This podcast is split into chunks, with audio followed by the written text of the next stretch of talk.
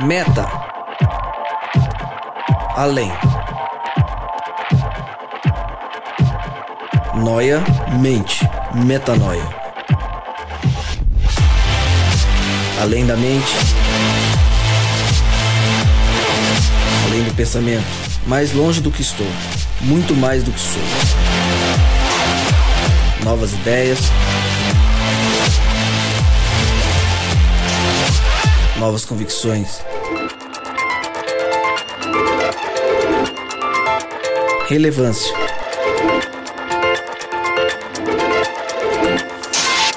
Plenitude.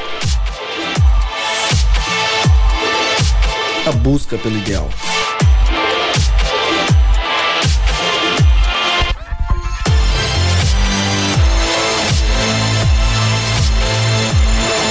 Metanoia. Expanda sua mente. 50 vezes metanoia. 50 vezes que eu falo estamos juntos nessa caminhada. 50 vezes que o Juan tem que aguentar a gente falando e fazendo barulho ou mexendo no microfone. 50 vezes que nos reunimos em nome de Cristo para expandir a mente. 50 vezes metanoia. Sim, estamos no podcast Metanoia número 50. Como eu sempre digo, e agora pela quinquagésima vez, meu nome é Lucas Vilches, estamos juntos nessa caminhada. Lembrando você que toda terça-feira às 8 da noite, um novo episódio é lançado e você pode acessar todos os nossos conteúdos direto no nosso site, portalmetanoia.com. Há alguns dias a gente vem falando, há alguns episódios a gente vem conversando sobre um especial que a gente vai fazer e eu te faço um convite para que você participe desse especial com a gente. Como vai funcionar isso? Vai funcionar você mandando um áudio pra gente via WhatsApp. A gente quer ouvir sua voz, pra gente é muito importante entender o que se passa na sua vida quando você escuta o Metanoia, se você aprendeu algo, se você entendeu algo diferente, se você duvida de algo, se você desconfia de algo, enfim, o que que acrescentou na sua vida o Metanoia que, que a gente tem feito de bom ou até de ruim, manda, manda pra gente, a gente quer entender como a gente pode ter impactado a sua vida de alguma forma. Você vai enviar um áudio de cerca de um minuto, um minuto e meio se quiser menos, pode ser menos. Se quiser mais, pode ser mais. Mas a ideia é que tem em média um minuto. Você vai mandar um áudio dizendo o que aprendeu, é, contar um testemunho, como a gente tem ajudado na sua caminhada, enfim, não importa. Mande esse áudio via WhatsApp pra gente pelo número. Anota o número aí, pega papel e caneta ou pega o celular e anota. 11 9 4307 2010. De novo, pelo WhatsApp no número 11 9 4307 2010, certo? A gente espera que você mande o seu áudio, participe com a gente para que a gente faça um episódio especial dentro de algumas semanas que seja realmente especial com a sua participação. Bom, o tema de hoje: pais e filhos. Tema importante, essencial para nossa caminhada cristã e ficam já algumas perguntas para que a gente responda ao decorrer do, do episódio. Como que deve ser a nossa relação com os pais? E os pais, como que vem a educação dos filhos à luz da Bíblia? Como vencer as imposições da sociedade, por exemplo? E como cumprir o quinto mandamento, honrar pai e mãe? Convidados à mesa, time montado. Começo com ela, que vem pela segunda vez participar com a gente.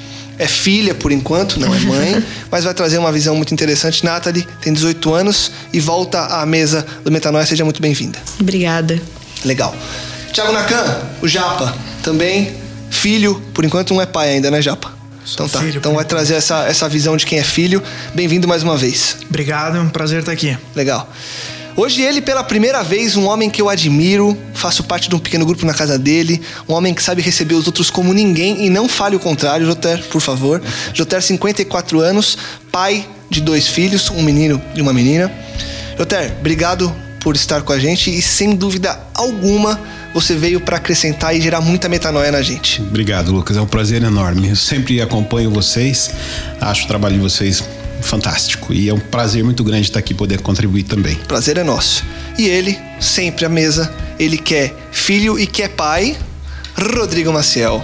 Bom demais aqui novamente, Lucas. Legal. Vamos que vamos. Vamos embora. Bom, primeiro eu vou fazer uma pergunta abrangente para que vocês fiquem discutindo e conversem e falem. O que significa a relação entre pais e filhos para vocês? mais velho. Alguém ia ter que falar primeiro. Ok, vamos lá. Alguém ia ter que falar primeiro. Teria que ser só eu, o Rodrigo, falar isso, pais e filhos por enquanto, né? Mas assim, é, antes de tudo, é uma bênção assim incomensurável. Não tem como você, não sei como você descrever o que é ser pai. Ser filho já é um prazer maravilhoso, ter a bênção dos, dos pais. Mas ser pai é uma coisa assim que extrapola qualquer emoção, qualquer sentido da vida. Porque quando você, a partir do momento que você se torna pai, a tua vida literalmente se transforma. Se transforma, você vive em função dos filhos. Então é uma coisa maravilhosa. O que, que mudou para você principalmente, Jota? Olha, é, parece um pouquinho frase de, né, frase feita, mas eu digo com certeza mudou tudo. A razão da existência passou a ser os nossos filhos. É, desde que nós planejamos a nossa primeira filha, que foi assim, erramos na verdade por cinco dias, mas desde o planejamento da nossa primeira filha, depois também o planejamento do nosso segundo filho, tudo é em função. Não tem, não tem, é, é 24 horas por dia pensando. Não é que você se, se anula, não é isso. Mas é que o foco principal, o foco principal é a vida dos filhos, o crescimento dos filhos, é, toda a vida dos filhos é, é a razão da gente existir. Eu gosto demais também desse, desse assunto, cara, porque eu tenho excelentes referências assim de pais, né? Minha mãe meu pai cumprindo papéis diferentes em casa foram fundamentais para mim. E eu tento de alguma forma conectar essa mesma alegria que eu tenho em relação aos meus pais com a relação com a minha filha e tal. Então, certamente, certamente, sem sombra de dúvidas, meus pais é, foram os primeiros cristos assim na minha vida, meu pai principalmente a, a forma dele lidar com as coisas, eu, eu sempre me senti muito constrangido com a forma como meu pai me amava, cara. Porque eu fazia coisa errada demais como moleque, cara. Nossa, botava o terror numa porrada de coisa. E aí meu pai sempre tinha um jeito certo de fazer assim. Meu pai era um cara muito calado, pacato. Não era um, meu pai nunca foi um pai assim de de, com, de gastar sermões de sabedoria, esse tipo de coisa. Mas às vezes um olhar, um toque, um abraço eram suficientes para trazer uma, uma perspectiva assim de, de Deus mesmo na vida da gente. E minha mãe, cara, que minha mãe, o que eu acho que a grande herança que minha mãe deixou para mim foi a fé, assim, sabe? Uhum. Minha mãe sempre teve um relacionamento com Deus admirável, então eu olhava para minha mãe tendo esse tipo de relacionamento, eu ficava é, maravilhado, assim. Então hoje, o que eu tento fazer é, é de alguma forma, é, conectar isso que meus pais deixaram de herança para mim conectar essa herança para minha filha para que de alguma forma ela possa é, através do cuidado que a gente tem com ela e do, do, do, quanto a gente gasta de tempo com ela e tal ela poder ver Jesus em, em nós né? Esse é o mais é o mais assim relevante nesse sentido para mim. Legal. Nathalie Japa o que que significa para vocês essa relação de pais e filhos? Cara é maluco isso né? Porque é é a relação mais próxima da, da relação que Deus tem com Jesus, né? Aqui na Terra, né? Ou deveria ser, né? E cara, é é sua primeira é sua primeira é o seu primeiro aprendizado de dependência, né? Porque no final das contas você não consegue fazer nada.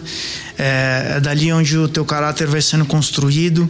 Sem dúvida fica uma herança, né? Tremenda, uma bagagem tremenda de coisas boas, de coisas ruins, inevitável, não tem jeito.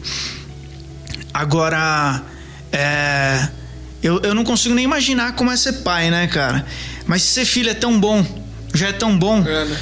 Cara, eu, eu, eu imagino a alegria que, que os amigos da mesa têm aqui, que, que já são pais, deve ser algo, algo espetacular. Eu acho que você já começa a sua caminhada, né? Quando você casa ali, você já começa a dividir aquilo da, da tua vida, já você já não tem mais o teu eu ali como 100% de prioridade, né?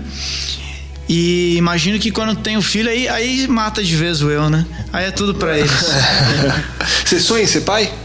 Todos os dias. É? Estamos nos planos. Já tá? Sim. Boa, boa. Nathalie. Olha, eu fico. A gente não para muito para pensar, né? Mas pensando assim, é... você vê, né, o quanto o seu, o seu pai e sua mãe se doam por nós, né? Pelos filhos. E eu vejo isso muito em, muito em casa, assim, meu pai, então, é, sempre tem que ter o que eu gosto, o que meus irmãos gostam. Assim, não basta só ter, é aquele agradar, é aquele querer o melhor para o seu filho. E a gente às vezes não, não para assim para pensar que seu pai deixa todo dia ali um chocolate que você gosta. Ou alguma coisa assim, é simples, mas tá lá. E você saber assim, essa relação de pai e filho, é, pensar, né? Que seu pai às vezes tira do dele pros filhos. Sim. E a gente não sabe, às vezes, assim, como retribuir também. Até hoje, né? É. Eu, eu- eu me pego em casa, por exemplo. é, até hoje, eu tenho 26 anos. E quando eu vou comer com meus pais, é normal a minha mãe falar: não, não, pega, pega pra você. Tem um, tem um pedaço de pizza. Fala, não, eu já tô satisfeita. É mó, mó caô, mó mentira que ela tá satisfeita. Ela comeu uma azeitona, ela comeria fácil o pedaço. Ela fala, não, come você. Eu falo, não, mãe. Fala, não, come. E aí é, é feito com tanto amor que você aceita aquilo, né? Aquele presente. E eu queria perguntar pra Forma vocês. de amar se- também. Muito, né? Receber é a forma de amar o pai também. Sem dúvida nenhuma, pais, né? com certeza. É, Rô e, e Joter, vocês é, trazem talvez uma perspectiva que vá completar uma outra? Porque é o seguinte, o Joter, é, a idade dos seus filhos, Joter? É, o Raul tá com 22 anos e a Carol tá com 26. Legal. Sua, a sua filha eu sei que é casada, já saiu de casa. Uhum. O Raul já tá começando uma carreira, já tá é, talvez nesses próximos passos Isso, pra tá começando a trilhar essa estagiar, tá independência. começando. Então você já passou pela parte grossa da educação. Hoje você orienta em algumas coisas, mas a independência é muito maior dos seus filhos, principalmente da que já está casada.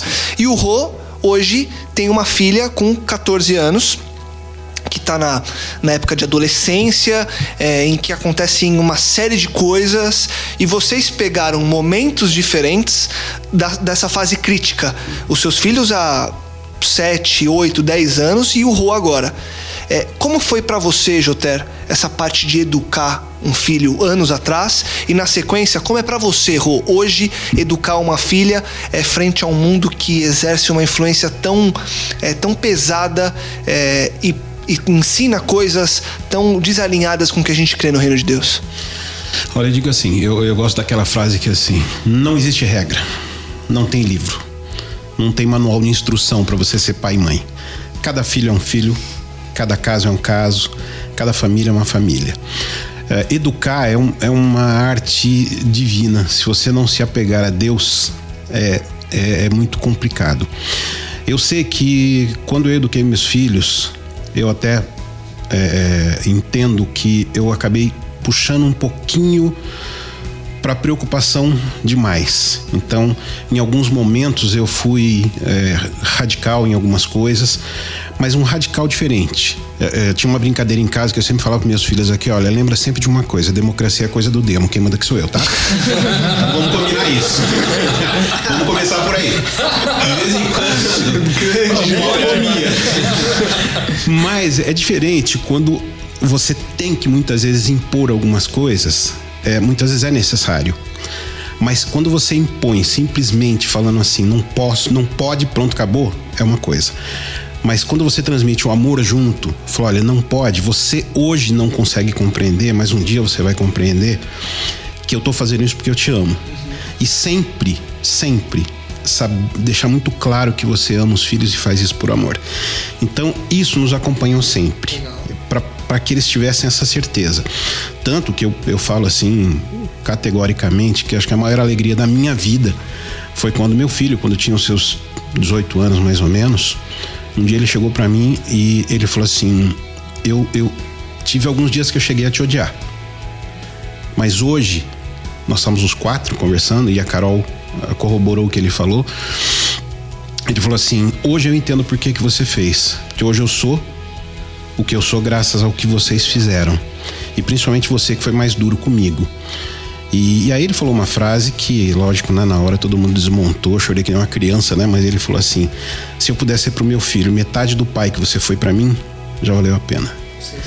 Então, não é muito fácil. Não é muito fácil, só com muita oração e, e errando e acertando e abraçando, chorando junto, pedindo desculpas quando erra, que acho que isso é importante demais, que a gente pai erra. Antes do Rô falar, Jutera, eu queria te fazer uma outra pergunta. É, até é, em cima do que o Rô vai trazer daqui a pouco. Você que teve essa experiência de dois filhos, de agora já é, crescidos, educados, você vê é, numa análise de quem está envolvido na sociedade, é, de quem é uma pessoa informada e culta como você é, você vê uma diferença é, no que hoje é a sociedade para se criar um filho? Você acha que vai ser é, mais difícil ou mais fácil? Ou você acha que dentro de casa, independentemente do que está lá fora, é possível controlar? Ou essas influências externas estão ficando cada vez piores? Enfim, como que você enxerga isso hoje? Olha, eu digo assim que é nítido, é claro que a sociedade é, mudou muito nos últimos poucos anos. Quando nossos filhos eram na idade de adolescência, era complicado, tinha toda uma carga de escola, depois de faculdade, é, amigos. É, mas ainda não era um, uma coisa tão pesada quando. Porque eu tenho sobrinhos hoje adolescentes, então eu também acompanho isso, não é? é, tá bem mais complicado hoje em dia, tá bem mais complicado, entendeu? Porque é, eu acho que a informação tem o seu lado muito bom. Eu acho que tem que ter, mas muitas vezes a informação errada é um peso muito duro e eu vejo pais hoje em dia sofrendo com, com a educação de seus filhos, porque seus filhos têm uma, um, uma carga de, de informação muito grande, não positiva, informações que não são tão boas, que causam atritos violentos, entendeu? Dentro do lar. E é bem complicado isso, entendeu? Sim. Controle familiar ali é, é, é, complexo. É meio complicado. Rô, como que é pra você hoje vivendo isso agora? Cara, eu. Quando eu já tava falando aqui, tava pensando. Eu acho que eu já até compartilhei com vocês que houve Metanoia, se você vem acompanhando todos os programas, em algum dos programas, eu não lembro qual, eu até compartilhei um pouco disso. Eu, é, eu eduquei totalmente errado minha filha até os 10 anos de idade, cara. Nossa. Por quê? Como eu fiz besteira, fiz demais, eu fiz muita besteira, cara. Porque assim, enquanto ela era criança, eu, eu, eu, eu acho que talvez para suprir a minha ausência, porque eu creio que fui um pai um pouco ausente na infância da minha filha, até porque eu tive ela com 18 anos de idade. Na verdade, eu tive ela com um dia antes de fazer 18 anos. Uhum. É, e aí, para mim, administrar esse sentimento foi muito difícil. E administrar o fato de eu ter uma filha, acho que foi cair a ficha muito tempo depois, que era uma filha minha. Então, durante os 10 primeiros anos, eu ensinava ela é, várias coisas muito erradas, do tipo assim. É, a relação com ela, comigo, tinha que ser uma relação de troca, do tipo assim, cara, se você for bem na escola, eu vou te dar tal coisa se você fizer isso direito, você vai ter tantas.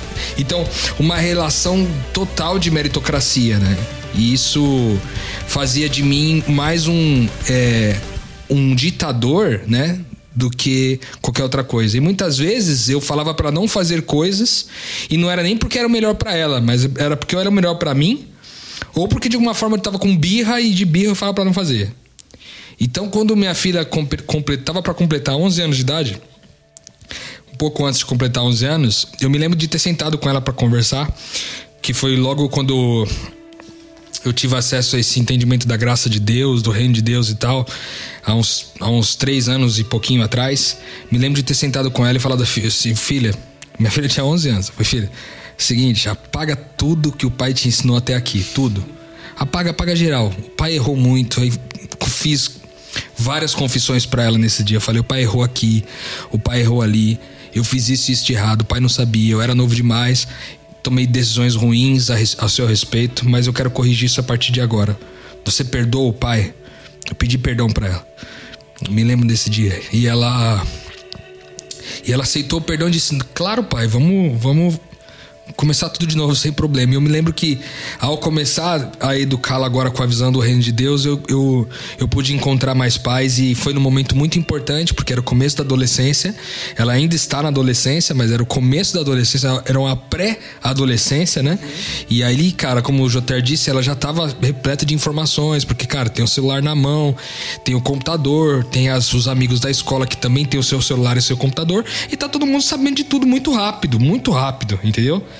Então, tem sido desafiador demais educar a minha filha, muito desafiador. E todas as vezes eu sou confrontado, às vezes eu não tenho respostas prontas. Às vezes acontece uma situação na hora assim, eu tipo, e agora o que eu vou fazer? Como é que, como é que, eu, com, como é que eu converso essa situação com o reino de Deus agora e, e devolvo com uma resposta para ela, né? Porque ela cara, traz questões complexas ao extremo, assim, entendeu? Ou de, de coisas que ela faz, ou de, de relacionamentos que ela tem, ou de interesses que ela tem, de, de coisas que ela aprendeu, conheceu. Então, é, tem sido muito desafiador, porque a gente tem que. É, esse, é, tem que sair do seu, do seu patamar de ditador, de dizer, não, é assim, pronto, acabou porque eu tô mandando o que é e sempre tem que ter uma conversa para ela entender a razão das coisas, né? E isso tem sido é, é exaustivo, mas acaba sendo bom, porque daí vai formando-se, é, você vai percebendo que o caráter vai se desenvolvendo, vai formando. Essa é a forma como eu encontrei, como o JR disse, não tem uma fórmula, mas é a forma, é a forma que eu encontrei para lidar com minha filha. Eu acho que tem sido extremamente desafiador. Você tem que blindar ou você tem que ensinar a ela desviar do, das influências que o mundo, ela ou ele, enfim, do que o mundo vai é, chegar para ele. O que, que, vocês acham? É uma blindagem Olha, ou é um, um assim, ensinamento? Até uma determinada idade, você consegue blindar. É, blindar e negociar e conversar. Chega uma determinada hora que não dá mais. Foge das suas mãos entendeu? Principalmente quando eles entram naquela fase dos 18, 19, faculdade, namoro, não é? é chega uma hora que você tem tem que respeitar a, a, a individualidade deles. E o máximo que você pode fazer é acompanhar do lado. Você deixa de ir na frente. Você vai de lado e vai acompanhando e dando pequenos conselhos na hora certa e, e, uma coisa, sem, sem, de novo, sem querer usar a frase pronta de jeito nenhum, e uma coisa, orar. Orar. Entregar na vida do mundo. Nós temos um, um, um, exemplo muito claro da nossa vida, da nossa filha, perdão, é, que ela estava num relacionamento que não, nós achávamos que não era um relacionamento bacana. Um rapaz bacana, um rapaz, sabe, é, mas não tava legal, não dava liga, sabe? E o que, que a gente pôde fazer? Orar orar, orar, orar, orar, orar e tá do lado dela e tá do lado dela, minha esposa fazendo 40 horas madrugadas. E Deus abriu de uma forma miraculosa em uma viagem que ela fez mudou totalmente a vida da família inteira, entendeu? Legal, legal. Mudando um pouco a chave é, e girando para que Nathalie e Japa também cheguem com a gente agora. Queria só fazer uma pergunta que eu não sei se vocês já pensaram sobre, mas que na hora de, de enfim, de criar o script aqui me veio à cabeça é, pelo lado agora de um filho, ou mesmo de um pai, não tem problema. É, por que, que vocês acham que honrar pai e mãe é um mandamento? A Bíblia traz uma série de mandamentos que não os dez, é uma série de indicações, conselhos, etc. Mas tem dez que é, Deus escolheu para estarem ali e serem algo, é, serem mandamentos declarados. cravados, declarados e ponto. Por que, que vocês acham que honrar pai e mãe está entre eles? Eu, eu acho, Lucas, que é, como eu mencionei no começo, porque talvez é, o pai e a mãe seja a maior representação que você tem de Deus aqui na Terra, entendeu? Dentro da relação que você tem, deveria ser a mais próxima, né? É, você ali é, é, é concebido pelo teu pai, pela tua mãe, os teus primeiros anos de vida, você é totalmente dependente deles, né? Então, você vai comer, cara, você não tem, você não tem as habilidades aí para ir lá e buscar o teu próprio alimento. Você precisa ir para algum lugar, você faz suas necessidades, você tem que ter alguém ali para trocar tua fralda, né? E e deveria, deveriam ser pessoas, um pai, uma mãe, e graças a Deus eu, eu tive esse privilégio né, é, de ter um, excelentes pais, é, daqueles que abrem realmente mão de tudo, né, abrem mão do, do pedaço de pizza, abrem mão de qualquer coisa para que você tenha o melhor, né, dentro das possibilidades deles. Legal, legal. Eu acredito que é mais ou menos o que o Japa falou também. E eu penso assim que é uma forma da gente entender também o amor de Deus, né? É, porque você, quando você depende dos seus pais, é, seu pai não vai chegar na sua cara e falar: Eu te crio, eu te dou, eu te faço. É por amor que ele faz aquilo. É tudo de graça, é como a, é como a graça.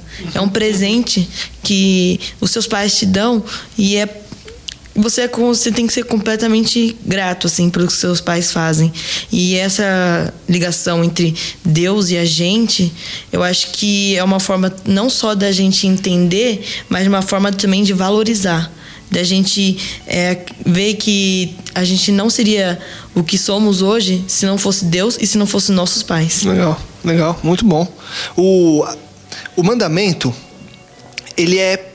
Ele seria, mediante o que vocês trouxeram, óbvio certo? E é em cima disso que eu quero fazer a próxima pergunta. Porque tendo alguém que cuida tão bem de você, que dá o pedaço da pizza, que troca a sua fralda, que te ajuda, que te orienta, que te dá conselho, que te cuida até o limite do que é, é necessário cuidar, é, seria óbvio que você é, dedicasse uma parte da sua vida e honrasse pai e mãe. Por que, que ainda assim a Bíblia é, traz essa necessidade? Porque os outros mandamentos, alguns deles, obviamente, são decorrentes do pecado: roubar, matar, adulterar, é, desejar é, o do outro, enfim. É, são coisas que acontecem no dia a dia em deslizes. Mas honrar pai e mãe não deveria ser algo óbvio? Porque ainda assim Deus cravou. Por que, que vocês acham que é, teve essa, enfim, essa redundância de falar, não, não, presta atenção, eu sei que é óbvio, mas você tem que honrar. Por que, que essa necessidade é tão grande? Eu, eu vejo que muitas vezes a gente confunde um pouquinho esse mandamento com honrar pai e mãe não significa obedecer pai e mãe. Sem dúvida. O honrar pai e mãe vai muito além de obedecer. Primeiro, eu acredito, e até como pai eu posso falar, que é, obedecer, eu acho que é uma, uma questão de respeito que existe entre pai e filho. Mas o crescimento do filho passa por muitas vezes não obedecer para poder tomar suas próprias decisões. Nem sempre o pai acerta. Essa é a diferença entre nós e o pai do céu. O pai do céu acerta sempre, a gente pode errar como pai. E essa, esse questionamento, muitas vezes, do filho faz parte do seu crescimento. Mas honrar vai muito além de obedecer. Honrar traz toda um, um, uma situação de você entender o que é o seu relacionamento com, seu, com seus pais, é, ver o passado e ver o futuro.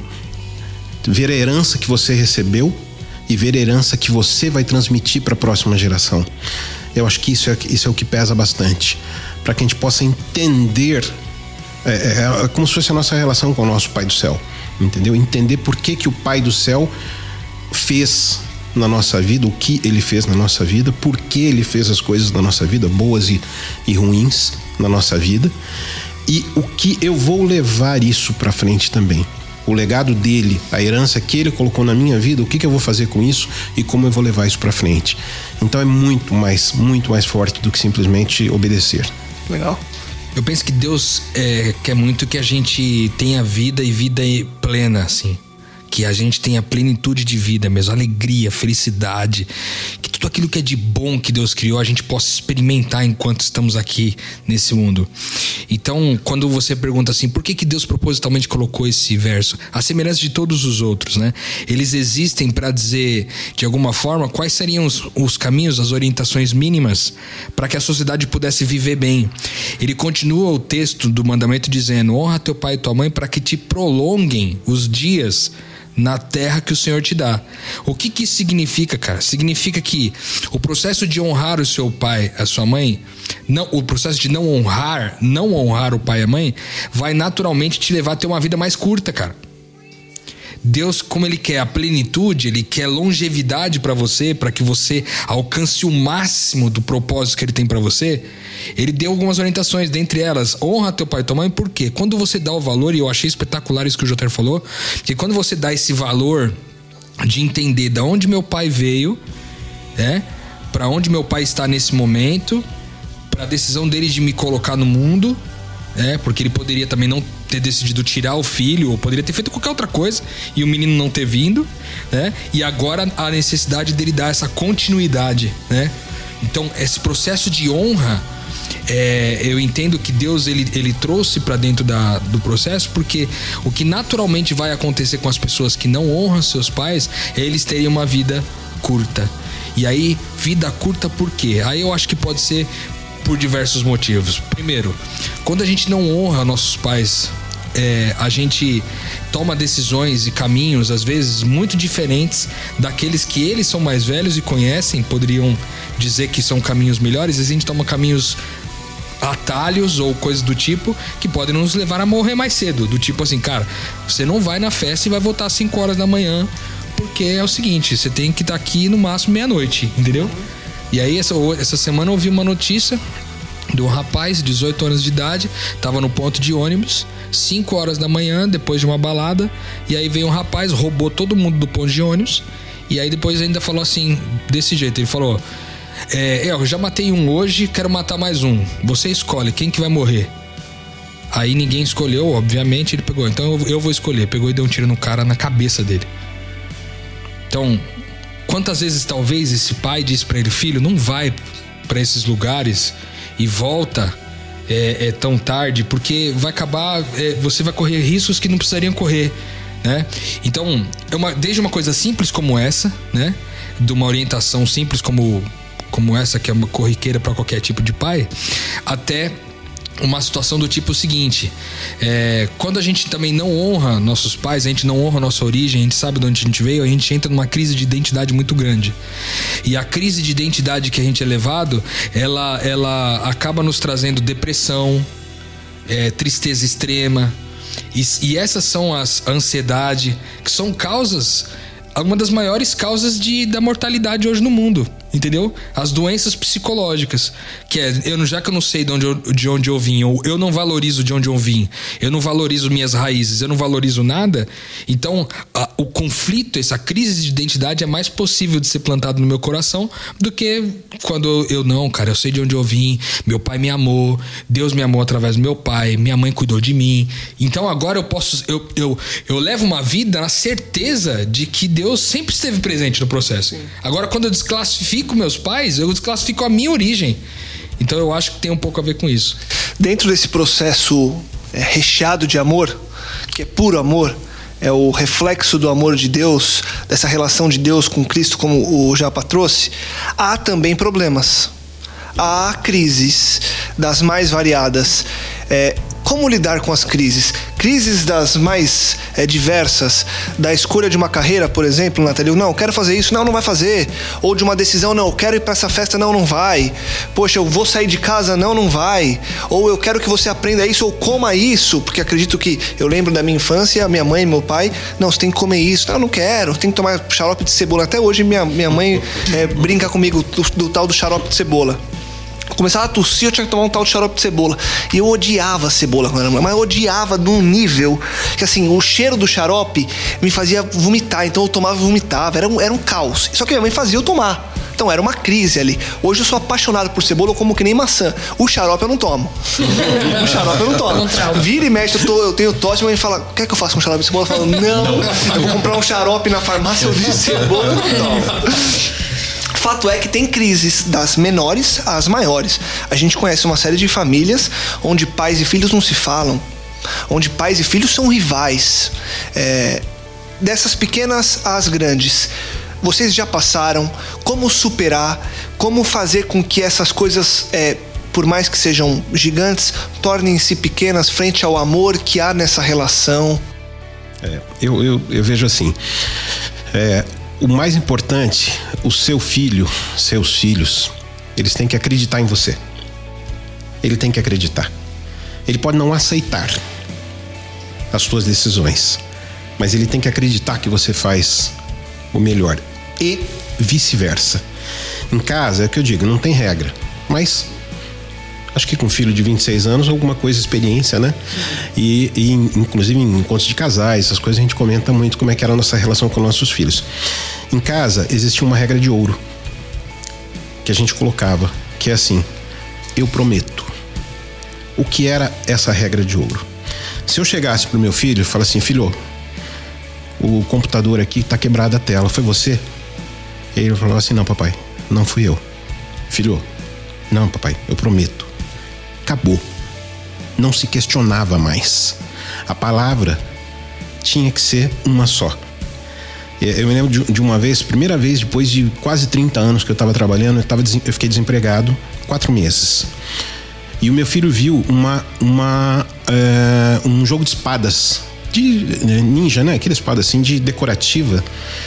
E ele falou: pô, papai, puxa, eu queria isso aí. Eu falei: olha, hoje não dá, mas eu vou te comprar. Acabou. Nunca mais ele me procurou.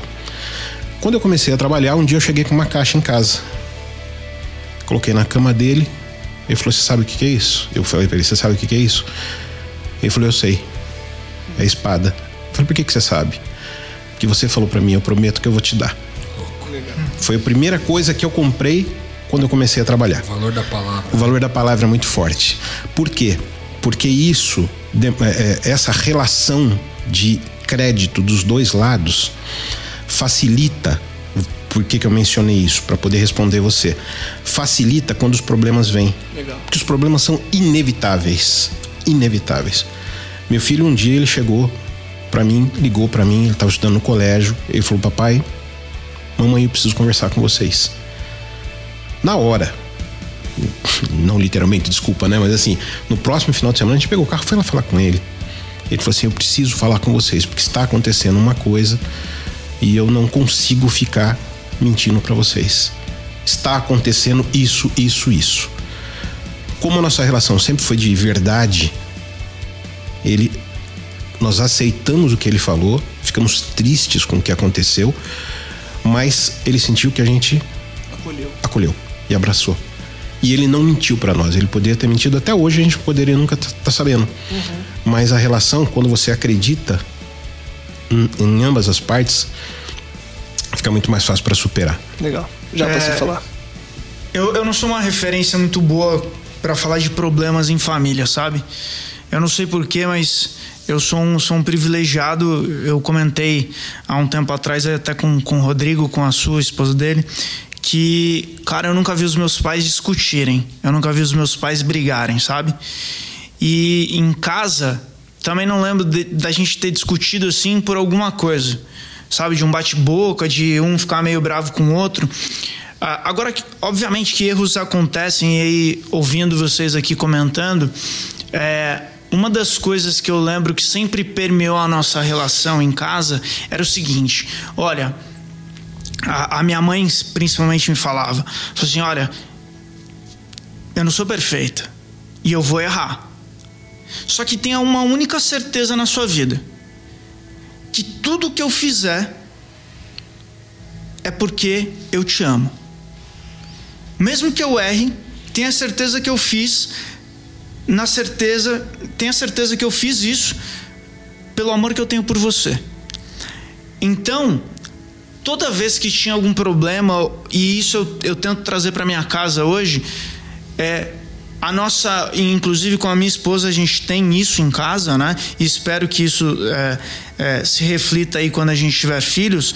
É, você pode ter me magoado, mas eu sei que você não fez com a intenção, porque você me ama.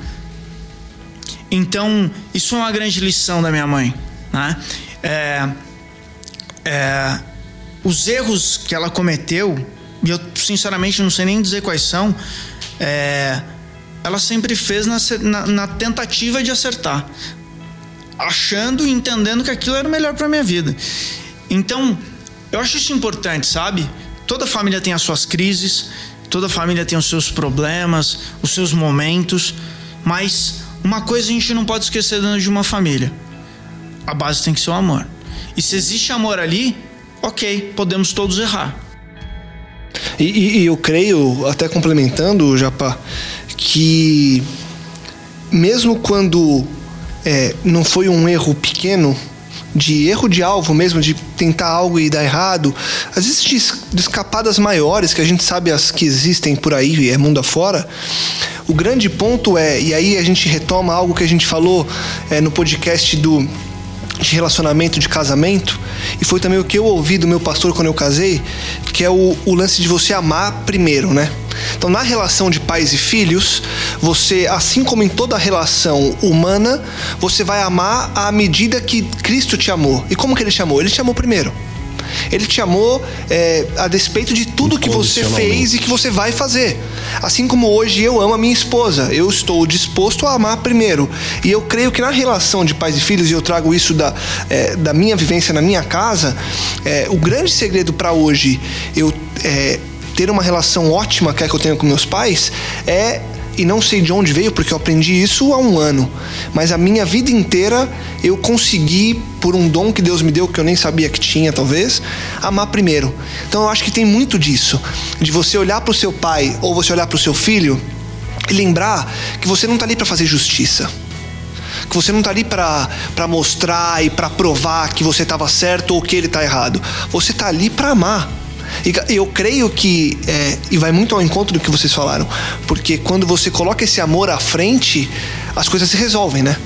É assim na casa de, de qualquer pessoa, e eu creio que é, que é assim que a vida de pais e filhos é, flui de maneira é, mais agradável e talvez a maneira com que Cristo é, sonha que a gente tivesse esse tipo de relação. Aqui, vocês acham que é por aí também?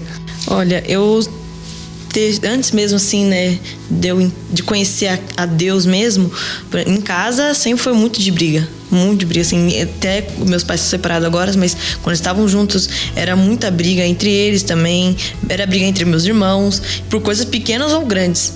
E assim, depois assim, que eu conheci o, o e amor de Cristo, sim, eu soube lidar mais com as brigas. Uhum. É, antigamente, meu pai não deixava fazer tal coisa e meus irmãos deixavam por fato, às vezes decide, ah, ele é menino, e eu ficava muito chateada, falava, só porque ele é menino não, e eu, eu sou menina e não posso, e eu não entendi o porquê. Mas também é aquela coisa, né? Se você não aprende com seu pai que tá te protegendo, você vai aprender na rua, você vai aprender de uma outra forma, vai aprender pela dor.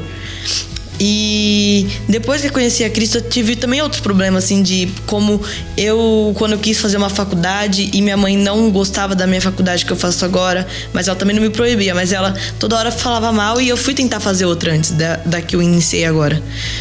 E quando eu quis me batizar, minha mãe não aceitou. Eu tive um, um grande problema com ela sobre é, isso. E aí ficar naquela questão: o que eu obedeço, a minha mãe ou a Deus? É, é um conflito que, vou, que eu fiquei assim. É, eu tenho que obedecer a minha mãe e honrar minha mãe. A Bíblia diz isso. Mas e, e, como que eu amo mais a Deus, que às vezes também nem tá tão perto de mim, mas e minha mãe que tá o tempo todo me ajudando, eu ignoro totalmente ela para seguir a Deus. Mas assim, eu entendi que é, ela não. Quem não entendia era ela, e não eu. Então, assim, eu permaneci, me batizei e eu, hoje ela veio no meu batismo, tudo. Então, ela.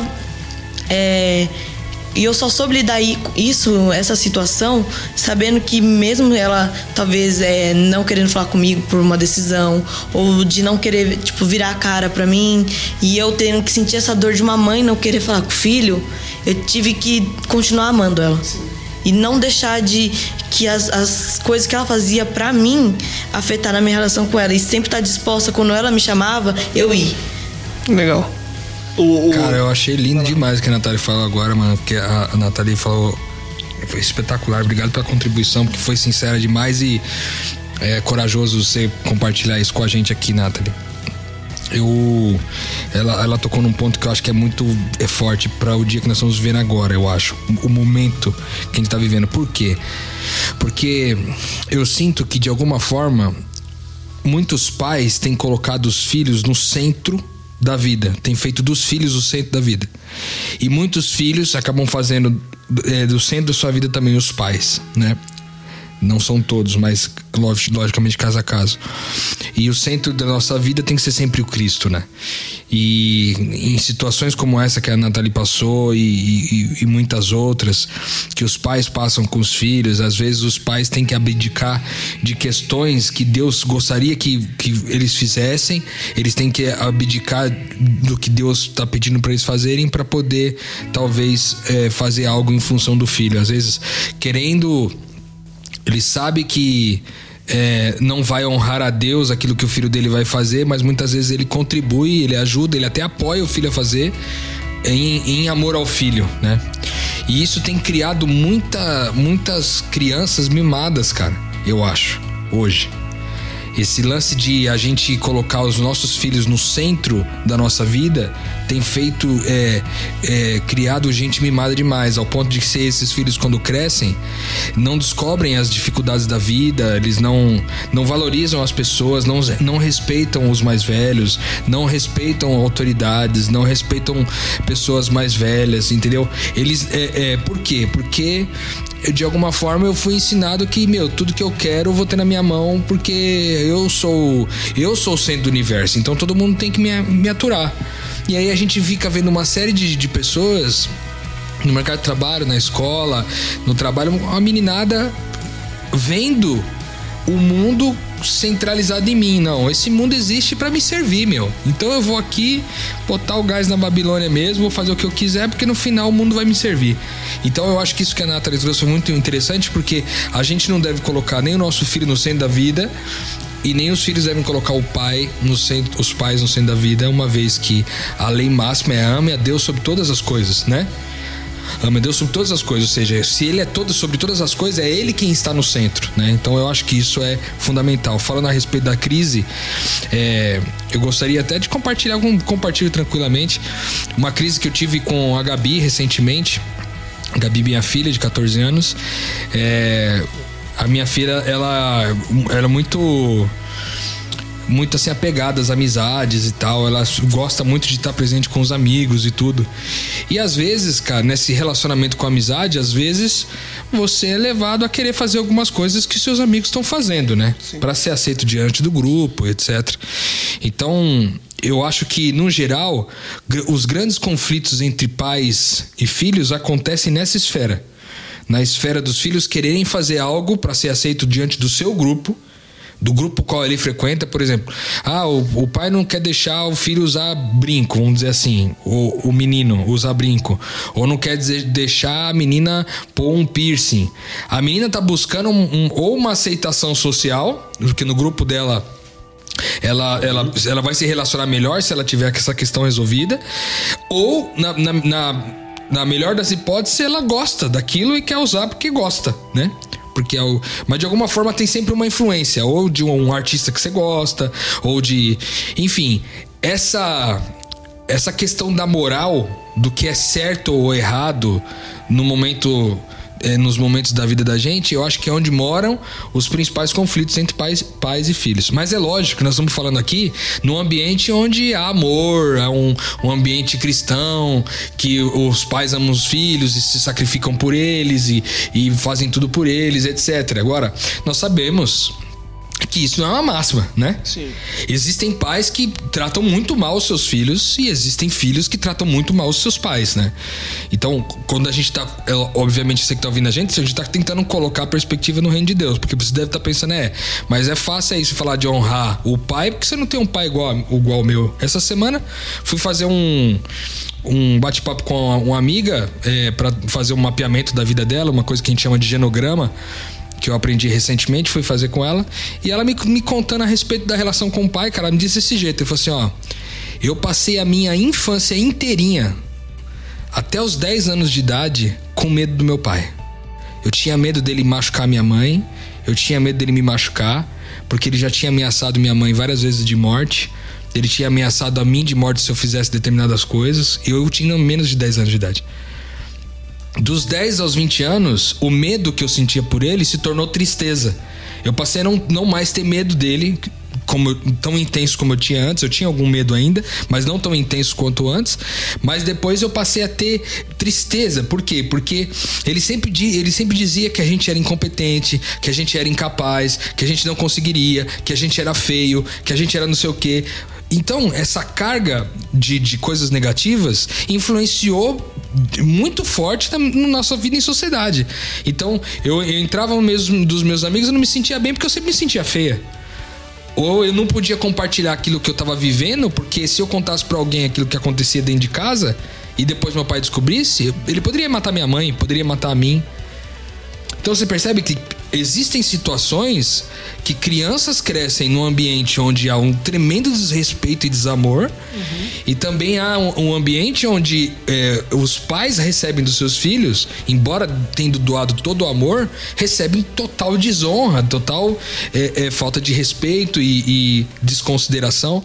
Então, se a gente olhar é, esse ambiente né, de, de mais crítico, olhando para um outro lado, eu acho que as crises são mais complexas de explicar. Entendeu? Sim. Quando a gente está falando aqui agora de lidar com a crise num ambiente de amor, ele tende a ser uma coisa é, mais, fácil. mais, fácil. Agora, com uma crise num ambiente onde já, já se é abundante o desamor, eu acho que é um pouco mais complexo. E, e pegando, pegando essas situações onde, onde o ambiente ele é, é desfavorável, né, ao amor ou, ou a, implantação do reino, né? É, teve um cara que uma vez ele chegou e ele falou, escreveu para mim essa situação mesmo, de um pai que bebia e que ele chegou e disse, assim, o, o pai chegava todo dia e falou assim, agredia a mãe e tal e falou assim, cara, eu bati na sua mãe e se você falar alguma coisa pro vizinho Tá vendo esse botijão de gás aqui? Eu explodo a casa, explodo todos vocês aqui dentro. Né?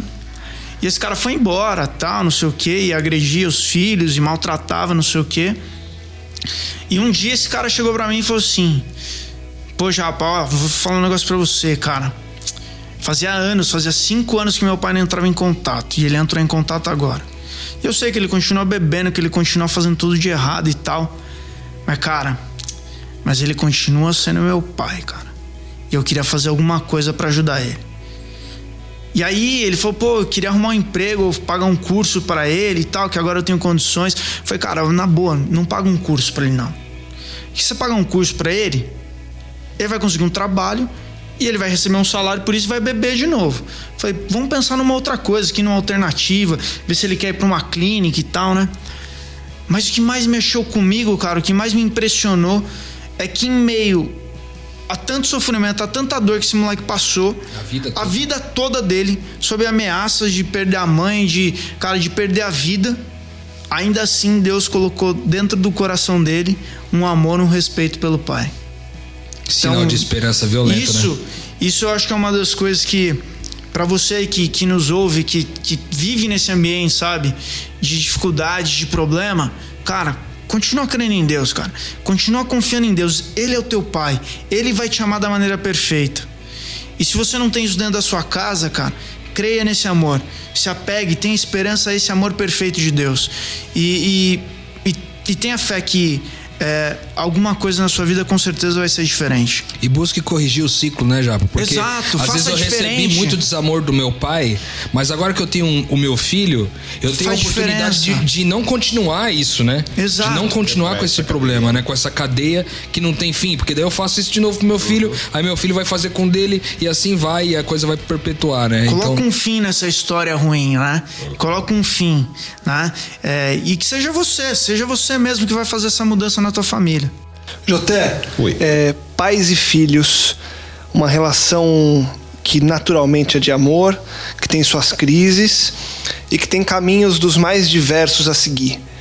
O que, que você deixaria de conselho básico, a base para que as pessoas consigam é, usufruir desse presente que Deus deu, sendo filho ou sendo pai, da forma que ele sonhou? É, eu, eu duas coisas para mim que são fundamentais na relação de pais e filhos. É, mais forte ainda que qualquer relação. A gente tem que ter isso em qualquer relação, mas acho que na relação pai filho isso é mais latente, é mais forte. É respeito, respeito e confiança, entendeu? E quando eu falo isso, é, eu falo isso na relação mais ampla você tem que ter o respeito pelos seus filhos, você tem que ter confiança nos seus filhos e trazer uma coisa dentro da, dessa relação, uma coisa que é a confiança e o respeito com Deus. Você tem que trazer isso para que a sua relação com seus filhos não seja afetado. Por exemplo, hoje, eu vou dar um exemplo bem prático que você falou do amor incondicional. É, você vai conseguir entender o porquê que eu vou dar essa, essa, esse exemplo agora. Meu filho, por exemplo, está com 22 anos, ele nasceu na igreja, viveu na igreja, participou e tudo. Mas ele chegou no momento dele descobrir a vida dele. Aos 21 anos, já fazendo a sua faculdade de psicologia, é, um dia ele chegou para mim, para minha esposa, falou assim: Papai, mamãe, preciso falar uma coisa com vocês. Eu amo vocês acima de qualquer coisa. Amo vocês demais. Mas eu preciso dizer para vocês que eu não, não acredito mais em Deus. Ele não falou assim: Eu não quero mais na igreja. Eu não gosto mais na igreja. Ele falou assim: Eu não acredito mais em Deus. Qual é a primeira coisa que você pensa como pai? Onde foi que eu errei? Não é? Então, aí entra o amor incondicional, que é o que a gente está vivendo agora com ele. É o amor incondicional para ele e o amor incondicional e a confiança em Deus, que Deus vai interferir na vida dele em algum momento e essa situação se reverta. Hoje ele está descobrindo a vida dele. E é a hora que eu falo que você deixa de andar na frente e começa a andar de lado. E ele sabe que a qualquer momento ele só vira para o lado, a gente vai estar tá do ladinho dele ali.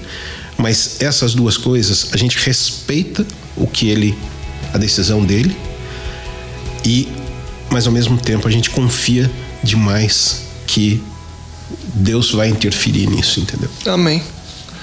Rô, algo a mais? Cara, a gente poderia trazer vários conceitos aqui bíblicos a respeito do que dessa relação de pais e filhos, né? Quando a Bíblia pede para os pais não irritar seus filhos e pedir para os filhos honrarem seus pais. O conselho bíblico que diz que a gente deve ensinar a criança no caminho, que ela, no caminho, né? Não o caminho, mas no caminho, ou seja, junto é, para que quando ela crescer não se desvie dele, esse tipo de coisa, vários conselhos bíblicos, mas eu acho que eu vou jogar para prática mesmo do meu dia a dia com a minha filha. Eu, eu queria é, dizer para vocês uma coisa que tem funcionado na minha casa. Eu, eu tento manter de pé três pilares na educação dos, do, da minha filha é, o pilar de que eu tenho que ser um bom pai, ou seja, eu tenho que cumprir um bom papel de pai naquilo que é suposto ao pai fazer, de educar, de trazer identidade, de saber quem é, de trazer orientação, de amar, de dar proteção, de dar segurança, esse tipo de coisa, o papel do pai. É, eu tenho que ser justo. Eu não posso, em alguns momentos, para trazer benefício para mim, porque nas, no, na relação do dia a dia, às vezes você não quer que seu filho faça uma determinada coisa, porque você quer o seu benefício. Por exemplo, seu filho cair numa festa e você tinha um outro compromisso, uma reunião marcada lá não sei aonde. E às vezes você não quer levar seu filho na festa porque você tem um compromisso lá. Mas você sabe que você pode desmarcar lá o seu compromisso para poder levar teu filho na festa. Só que aí você não faz isso porque no fundo você está interessado em resolver o seu problema, né? Então, ser justo, né? É importante ser justo, não ser incoerente, não ser, não agir com injustiça. Então, ser um bom pai, ser bom naquilo que é o meu papel, ser justo e o terceiro e mais importante na minha opinião, que é amar, cara. Então, se a gente for colocar isso na relação pai e filho ou filho e pai, as três coisas poderiam ser bem-vindas nas três ocasiões. Seja bom naquilo que, nos, que é o seu papel, ou seja, se você é filho, seja um bom filho. Se você é pai, seja um bom pai. Se é, você tem uma, uma situação na vida, uma crise, seja sempre justo. E por último, ame, sempre ame. Amar, e isso, amar, a gente falou aqui, é amar primeiro. Amar é dividir aquilo que a gente tem de único, é repartir o que a gente tem de único. Então, filhos ou pais, se a gente se concentrar em amar como Cristo ama, certamente a gente vai ter uma boa relação. É isso aí. Ótimo. Japa, Nathalie. Eu, eu quero deixar aqui só um mesmo ponto de vista prático aí que o Rodrigo mencionou. É, talvez, talvez da minha relação com, com os meus pais, e aí mais especificamente com meu pai, que mais tenha marcado a minha vida. É, eu tinha os meus 18 anos, é, não, não conhecia Deus, ainda estou conhecendo. E o meu pai, com muito esforço, meu pai sempre trabalhou muito, sempre largou de tudo da vida dele para cuidar da gente. Sempre fez isso, sempre, sempre, sempre. E o meu pai, cara, ralou pra caramba e me deu um carro. Zero, cara. Zero. E eu, nos meus 18 anos, naquela imaturidade total que a gente tem, né? Cabeçudo pra caramba. É, eu me envolvi num acidente de carro, cara. E, pô, detonei o carro lá, né? E aí, liguei pro meu pai de madrugada tal. E aí meu pai falou: tá tudo bem com você, ninguém se machucou? Não. Então volta pra casa aí, tá tudo bem tal, fica sossegado. Beleza.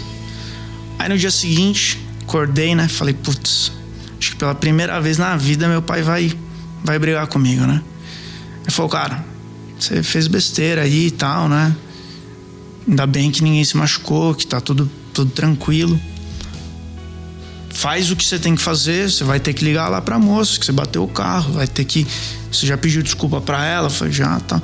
Então você vai ter que se responsabilizar por isso, nós vamos marcar com essas consequências e tal. E tudo bem. Aí ele falou assim: Ó, eu vou, vou mandar o teu carro para arrumar. Vou levar lá na concessionária. Beleza. Levou o carro na concessionária, passou um tempo, ele me ligou e falou assim: Ó, vamos lá buscar, o teu carro tá pronto. Falei, beleza. Vamos lá então. Ele passou, me pegou, fomos lá na concessionária. Chegando lá na concessionária, cara, procurei o carro, procurei o carro. Cara, cadê o carro? Falei, tá arrumado, pai? Falou, não. Na verdade, eu deixei esse carro aí, ó. Eu comprei um outro para vocês, sabendo que ele apertado e não tinha condição, eu comprei um outro melhor para você. Cara, aquilo, aquilo caiu, né? E aí quando vieram falar para mim de Jesus e do que ele tinha feito por nós na cruz, que ele tinha não só nos perdoado, mas dado muito além do que a gente merecia. Cara, eu lembrei do meu pai. Eu lembrei que aquilo que meu pai tinha feito era a graça. Era mais do que perdão. Era dar algo melhor que eu. Cara, era o último a merecer, entendeu?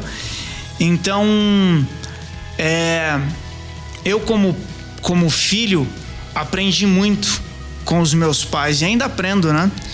E eu também gostaria de um dia poder fazer é, as mesmas coisas que os meus pais fizeram para mim.